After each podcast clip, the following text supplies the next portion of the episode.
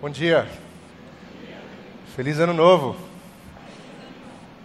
A gente está no primeiro domingo do ano, primeira semana do ano já foi.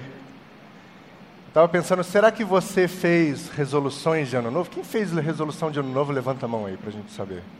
Sem vergonha, pode admitir, eu fiz as minhas. É possível que você tenha feito uma listinha de algumas coisas que você deseja realizar esse ano Talvez você tenha escolhido se alimentar melhor, talvez você tenha escolhido se exercitar mais, cuidar da saúde, viajar mais, sei lá. Talvez você tenha decidido alguma coisa para esse ano. Inclusive, um tempo atrás, a revista Super Interessante divulgou a lista das 10 resoluções mais populares no Brasil. E o top 3 é perder peso, juntar dinheiro e ser feliz. E é interessante que as pessoas precisem decidir ser felizes, porque a felicidade não acontece por acaso. Eu também fiz as minhas, todo ano faço as minhas resoluções de ano novo, são três. Três. E a primeira delas é ler mais, a segunda delas é aprender uma coisa nova. Eu ainda estou decidindo o que, que eu vou aprender esse ano. No ano passado foi aprender a desenhar. E graças a Deus eu já consigo chegar hoje e desenhar um cachorro, você olha para ele e fala: é um cachorro. Então já atingi meu objetivo.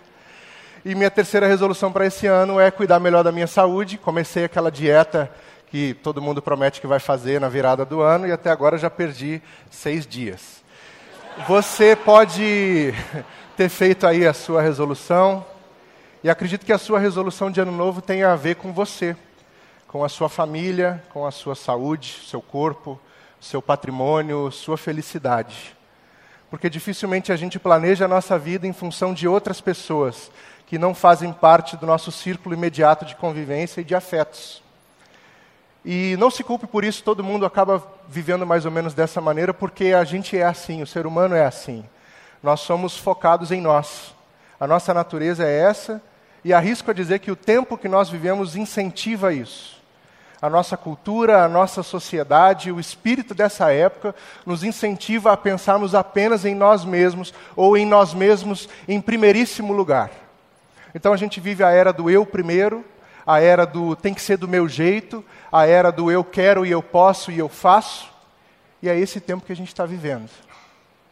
E de uma maneira uh, irônica, a gente vive a época do, desse espaço que a gente cria ao nosso redor, como se a gente construísse uma cerca ao nosso redor, e que ninguém é bem-vindo daquele espaço para dentro. A gente decidiu o nosso estilo de vida e não aceita intromissões. Já pensou nisso? Eu vivo do meu jeito, você não tem nada com a minha vida. O espírito da nossa época nos incentiva a pensarmos assim. Que de fato a gente tem um espaço ao nosso redor e que daquele espaço para dentro não cabe ninguém. Não cabe a opinião de ninguém, não cabe a visão de ninguém, não cabe a sugestão de ninguém. E é irônico que a gente viva assim e ao mesmo tempo viva na época da superexposição. Tudo o que a gente faz, a gente posta na internet.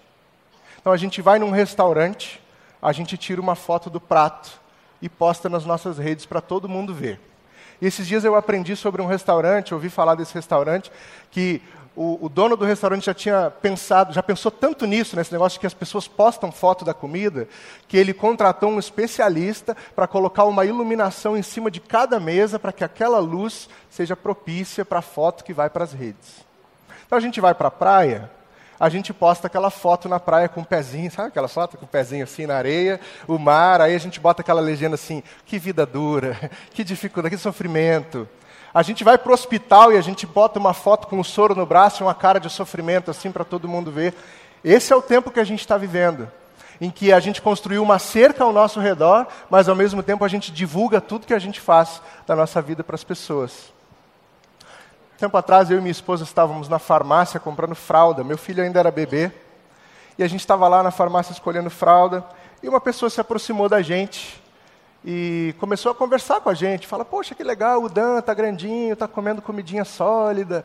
Poxa, que bacana. E eu vi aquela viagem que vocês fizeram e tal. E a gente ficou assim, aham, legal. Então, conversamos. Tá, tchau, tchau, tudo bem, Deus abençoe. E virei para Joyce e falei, quem que é essa mulher? Não sei. Que essa mulher sabe tanto da minha vida? A ponto de me abordar numa farmácia? Fui eu que disse para ela. Fui eu que mostrei para ela minha vida. Minha vida passou na tela do telefone dela. e ela se sentiu no direito de entrar naquele espaço e conversar comigo sobre coisas bem íntimas. E, inclusive, esse foi o episódio que nos uh, levou a compartilhar menos coisas da nossa, da nossa casa nas redes. A gente está vivendo essa época, esses dias eu li uma frase no para-choque de caminhão sensacional. A, a, eu gosto de ler a frase do para-choque de caminhão porque é sabedoria popular. Não tem, não é filosofia, não é aquela coisa elaborada, é sabedoria popular. E a frase dizia assim, ó: Pague uma de minhas contas e ganhe o direito de dar palpite sobre a minha vida. Sensacional. É a mentalidade da época que a gente vive. A gente está vivendo esse tempo em que a gente não aceita ninguém dando palpite sobre a nossa vida. E aí penso sobre Jesus e como Jesus vê o mundo, como Jesus vê a vida, e será que a gente está alinhado com a visão de Jesus de mundo e de vida? Se você está com a sua Bíblia aí e quiser me acompanhar numa leitura, leio no Evangelho de Marcos, o capítulo 6.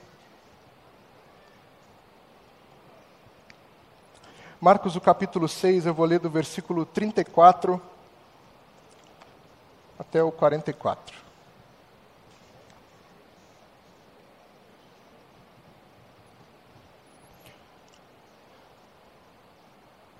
Quando Jesus saiu do barco e viu uma grande multidão, teve compaixão deles, porque eram como ovelhas sem pastor.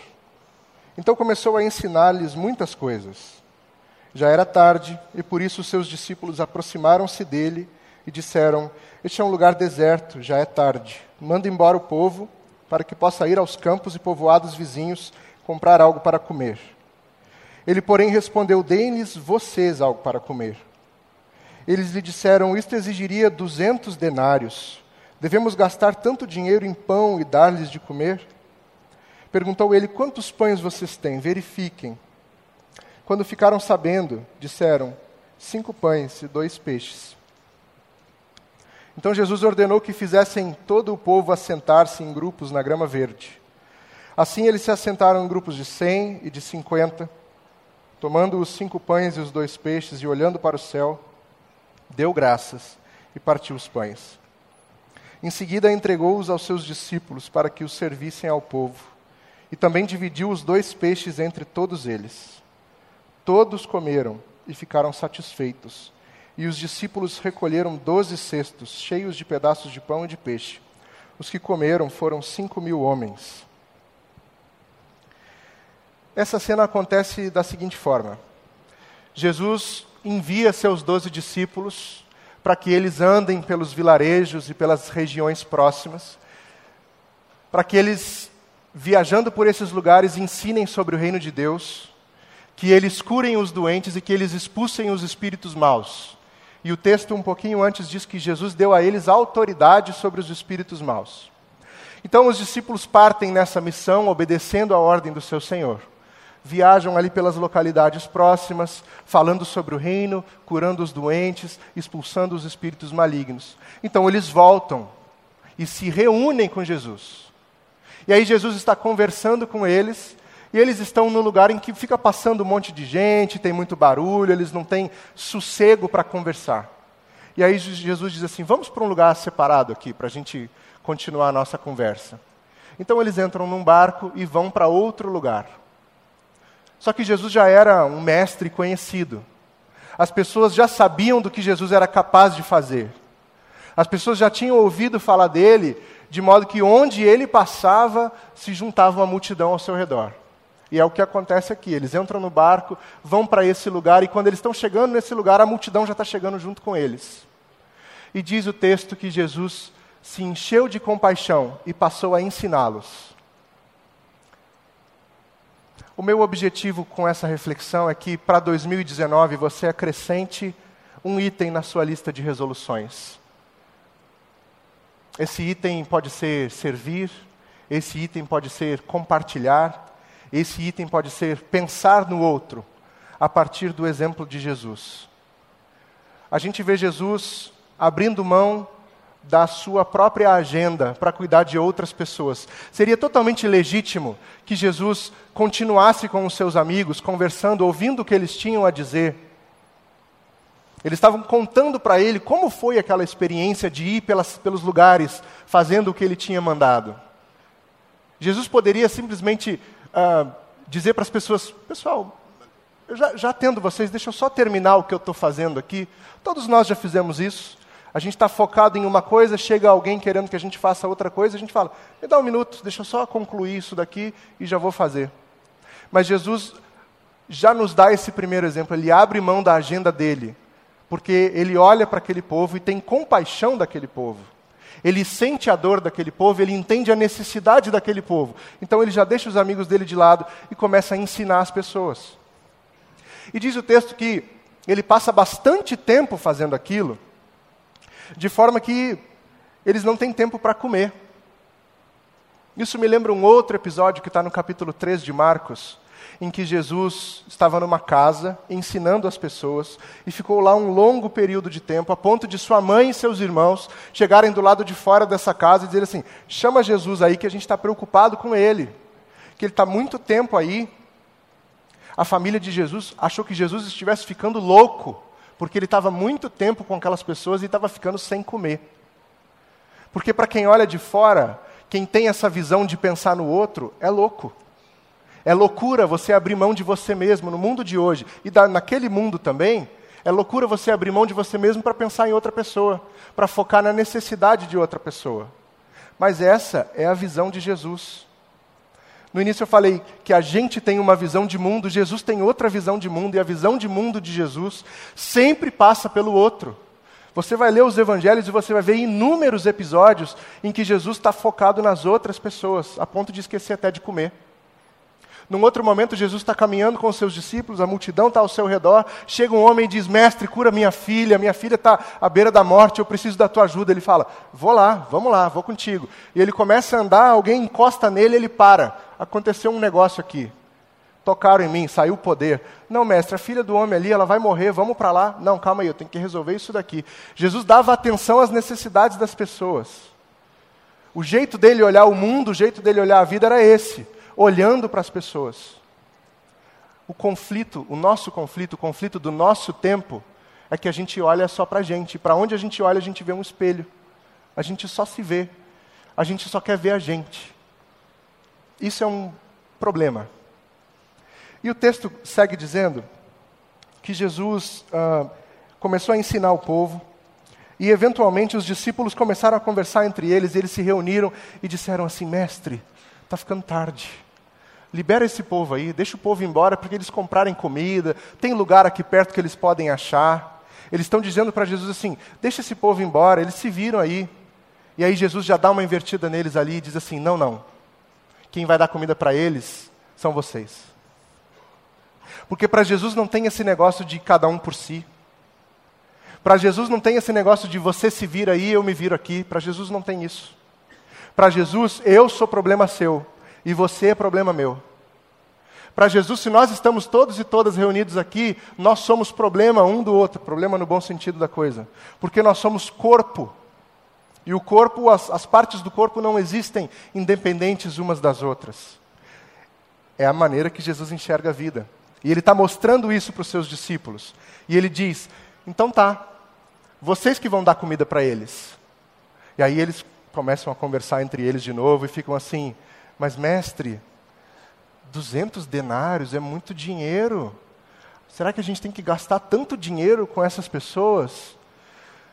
Uh, fazendo uma matemática rápida, o, o, denário era uma medida meio que padrão para um dia de trabalho, para o trabalhador uh, uh, comum, assim.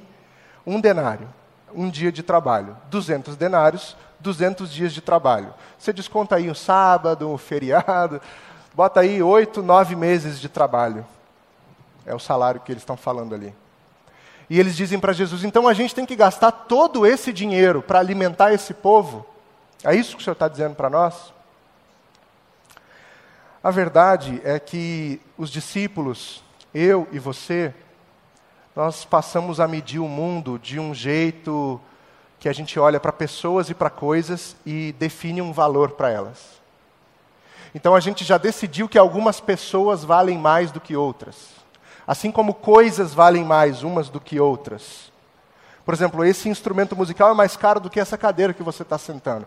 Então, financeiramente falando, ele vale mais. Talvez para você a cadeira valha mais porque você talvez não saiba tocar bateria, mas a medida é econômica aqui. E a gente passou a fazer isso com pessoas. A gente olha para uma pessoa e fala assim: se eu tivesse sobrando, eu te dava alguma coisa. E a gente olha para uma outra pessoa e diz assim para ela: o que você precisar, estou junto contigo, pode contar. E Jesus está dizendo assim: aqui é todo mundo igual, está todo mundo precisando de pão igual. Uns, não é que uns vão ganhar pão e outros vão ganhar uma refeição completa. Aqui está todo mundo igual. Então a pergunta dos discípulos, na verdade, é: será que essa gente vale tanto? Será que essa, essa multidão que está aqui, inclusive atrapalhando a gente, porque a gente estava conversando com o nosso mestre e de repente essa, essa multidão chegou e atrapalhou a gente? Será que essa multidão vale tanto a ponto da gente ter que sair daqui, cansado depois de fazer a missão, para ir comprar pão para eles? Será que é isso? E aí Jesus diz: não, não se trata de uma coisa financeira. Eu não quero que vocês passem no banco e saquem dinheiro para resolver o problema. O que, que vocês têm agora? O que, que vocês têm aí? Quantos pães tem? Quantos peixes tem? E aí eles se reúnem, vêm ali, mestre, temos cinco pães, dois peixes. Cinco pães e dois peixes são suficientes para alimentar o quê? Duas pessoas? Três pessoas? Se a gente repartir para que ninguém uh, coma muito, cada um come um pouquinho, a gente bota aí sete, oito pessoas iam comer aquilo ali. É pouco, certo? É muito pouco. Mas aí que está o, o mistério da coisa. Existe algo muito sobrenatural que acontece quando a gente reparte as coisas. Esses homens pegam cinco pães e dois peixes e colocam na mão de Jesus. É muito pouco. Mas Jesus agradece pelo pouco. O texto diz que Jesus pega aqueles pães, olha para o alto e dá graças. Muitas vezes eu e você não somos capazes de agradecer pelo pouco. Muitas vezes eu e você somos capazes de abrir a nossa boca e reclamar do pouco. Mas Jesus reconhece que até o pouco vem de Deus. E ele olha para os céus e agradece aquele pão e reparte o pão. E é aí que o milagre acontece. É no momento da partilha. Eu ouvi, logo no meu primeiro domingo aqui na IBAB, o pastor Ed dizendo que nunca falta para quem é generoso. E eu fiz a ligação imediata com essa cena, em que eu lembro de Jesus repartindo cinco pães para alimentar uma grande multidão de pessoas. E aí a pergunta que eu quero trazer para você, para a gente fazer aquela lista das resoluções para esse ano, é: o que você tem para oferecer? Eu não estou falando de dinheiro, por favor. Mas o que, que você tem para oferecer? Que na sua leitura, na sua visão, é pouco, mas que colocado nas mãos de Jesus pode virar muito. Então, eu conheci uma senhora certa vez, e, e ela estava na igreja, e eu conheci o, conheci o pastor dessa igreja também, e a história acontece com esse pastor. E o pastor estava à frente da, da, da, igreja, na porta da igreja, recepcionando as pessoas. Ele, ele gostava de ficar ali cumprimentando as pessoas quando elas chegavam para a igreja. E essa senhora se aproximou dele e disse: Pastor, eu gostaria muito de servir aqui na comunidade, mas eu não sei fazer nada. E ela usou essa frase: Eu não sirvo para nada eu não sei pregar, eu não sei cantar, eu não toco nenhum instrumento, eu não sei ensinar, eu não tenho muito jeito com criança, não sei fazer nada. E toda vez que ela ria, o pastor ria junto, e o pastor viu que ela tinha um riso contagiante. E estava chegando a hora de começar a celebração, e ele falou assim: Irmã, eu preciso é, é, ir aqui para o culto, que vai começar já já. Faz um, você pode fazer um favor para mim? Você pode ficar aqui na porta? Você gosta de conversar, irmã? Ô, oh, pastor, gosto muito de uma prosa. Um cafezinho, uma prosa, gosta demais. É, e você gosta de receber as pessoas em casa? Gosto muito, a casa é pequenininha, mas está sempre limpinha, sempre de porta aberta. Então, ótimo. Então, fica aqui na porta para mim, recebe as pessoas que o culto já vai começar. Quem for chegando, você dá uma boa noite aí para eles que vai resolver. E aí depois as pessoas começaram a chegar para esse pastor e falavam assim: Pastor, como a gente se sente acolhido nessa igreja. Aquela irmã, ela dá um sorriso para a gente e parece que ilumina o ambiente. Ela dá um abraço na gente e a gente se sente em casa. ela só tinha um sorriso. O que é um sorriso? Ela só tinha um abraço. O que é um abraço? Um abraço e um sorriso para uma multidão que está faminta. É muita coisa. O que, que você tem para oferecer? É atribuída ao ex-presidente Kennedy a seguinte frase: Não pergunte o que o seu país pode fazer por você, mas pergunte o que o seu país, ou o que você pode fazer pelo seu país. Então eu quero aplicar a mesma lógica aqui. Não pergunte que o mundo pode te oferecer? Que lucro você pode ter a partir das pessoas com, com as quais você se relaciona? Não pergunte o que você pode ganhar com os outros. Ah, se eu fizer aquela amizade ali, aquilo pode me abrir uma porta de emprego, pode me ajudar na minha promoção na empresa, posso conseguir uma sociedade. Não pensa assim. Antes, pense o que você tem para oferecer para o mundo, para a sociedade, para São Paulo, para Ibabe. A gente tem muito, muito trabalho para fazer na Ibabe. Muito, muito espaço para você servir. Será que o seu pouco não cabe aqui com a gente? A cidade de São Paulo tem infinitas possibilidades. Será que o seu pouco não pode ajudar a cidade de alguma maneira? O seu pouco não serve para ajudar aquele conflito na sua casa? O seu pouco não serve para resolver alguma questão na sua empresa. Qual é o pouco que você tem para colocar nas mãos de Jesus? Eu tenho aprendido isso, que esse milagre da multiplicação acontece quando a gente coloca o que a gente tem à disposição do Senhor. De repente, para você é pouco, mas Jesus pega aquele pouco, dá graças por aquilo e transforma aquilo em algo que pode alimentar uma multidão. Eu tive essa experiência, uh, eu pude comprovar essa experiência na campanha de Natal aqui da IBAB, também foi a minha primeira. E dia desses meu filho estava com um cofrinho da campanha e toda moeda que ele achava ele botava dentro do cofrinho e falava: Papai, tem que levar o cofrinho para a igreja. Eu falava: Isso, tem que levar o cofrinho para a igreja. Mas por dentro eu pensava assim: esse cofrinho cabe o quê? 20 reais de moeda? 30 reais de moeda? A não ser que você pegue um cheque grande, assine, bote dentro daquele cofrinho, é isso que ele vai suportar. Eu pensava, os 30 reais que o Dan vai colocar no cofrinho e trazer para a igreja, é uma gota no oceano. Não vai adiantar nada, mas aí juntou um pouquinho desse cofrinho, com um pouquinho do seu cofrinho, com um pouquinho do outro cofrinho, com aquele cheque mais generoso que chegou ali, com aquela doação oculta que ninguém sabe de onde veio. E aí a gente bateu a meta e bateu a meta de uma forma extraordinária. Uma coisa eu sei, para o ano de 2019 eu desejo para mim, desejo para você, que a gente consiga superar essa mentalidade do eu primeiro. Que a gente consiga superar essa mentalidade do uh, tem que ser do meu jeito, ninguém tem nada com a minha vida. Me lembro das palavras do reverendo John Donne, um pastor inglês do século XVI, que diz: Nenhum homem é uma ilha completa em si mesmo. Todos nós somos parte do continente. E lembro também de um verso do Vitão Kivitz, nosso Vitão aqui, que diz: Um pouco de cada todos é o meu mestre, nunca ausente. Um pouco de cada todos é o meu mestre, nunca ausente. O meu pouquinho, o seu pouquinho, nas mãos de Jesus, vira muito e alimenta uma multidão. Então, ainda nesse espírito, eu quero convidar os nossos irmãos e irmãs que vão nos ajudar a servir a ceia. A ceia é esse, esse momento memorial que a gente lembra do sacrifício de Jesus, mas lembra também da obra de Jesus e de tudo que Jesus fez. Então, de uma forma simbólica, a gente também vai alimentar uma multidão. Que Deus nos abençoe.